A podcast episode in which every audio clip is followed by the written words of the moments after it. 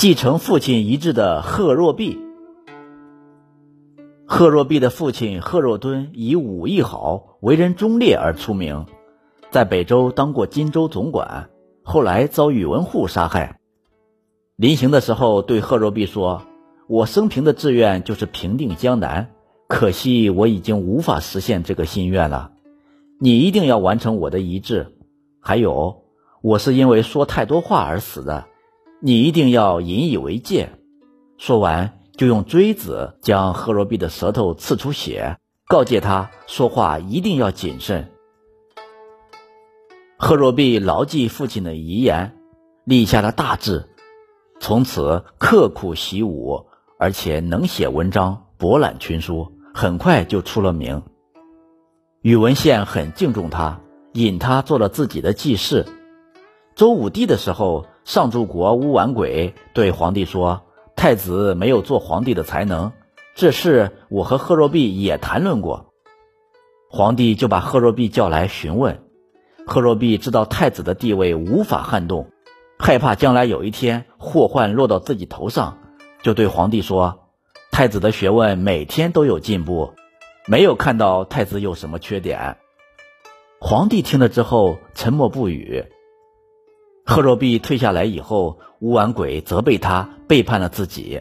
贺若弼说：“君不密则失臣，臣不密则失身，所以不敢轻易也。”意思是说，君王的口不紧就会失信，而大臣的口不紧就连性命都保不住，所以我不敢随便说。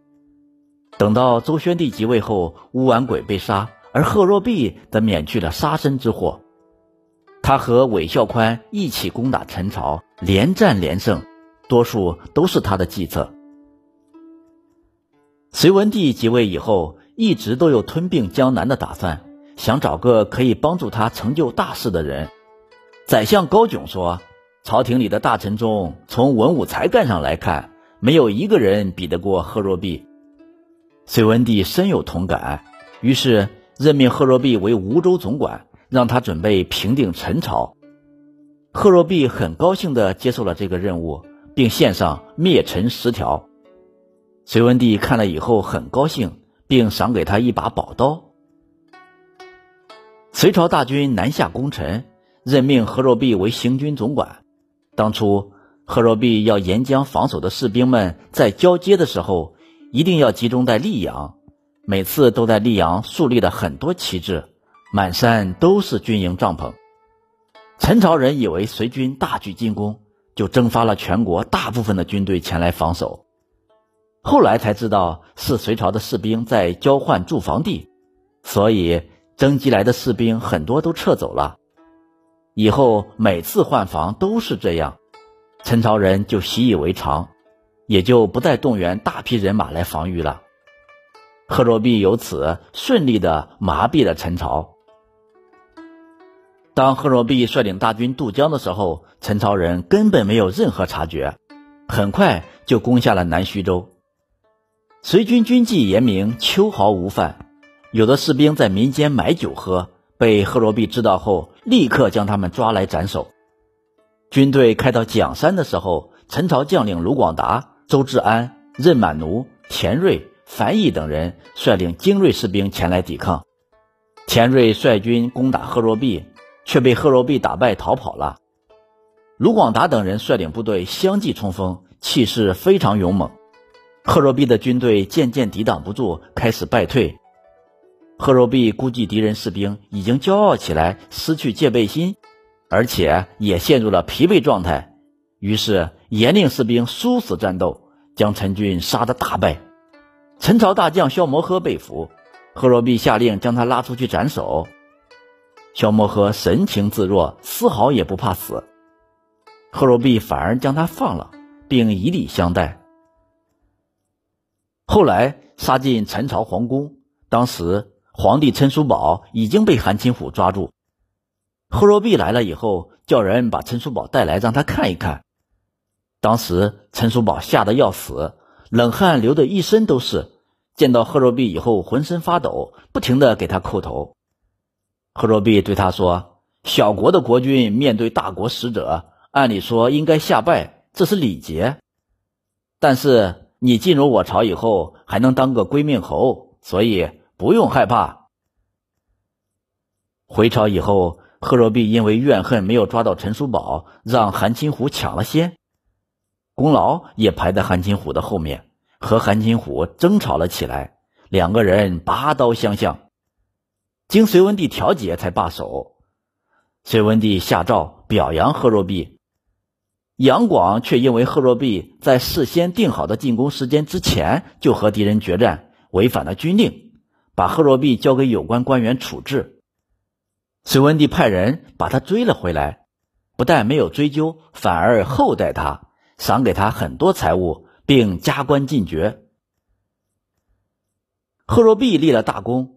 地位、名望都很高，他的兄弟都因为他而被封为郡公，担任了刺史、列将一类的官职。贺若弼家里的珍玩数不胜数，穿绫罗绸缎的婢女都有好几百人。当时的人都认为他已经非常荣耀了。贺若弼认为自己的功劳和名声都超过了其他大臣，觉得自己应该能当宰相。后来，杨素担任了右仆射。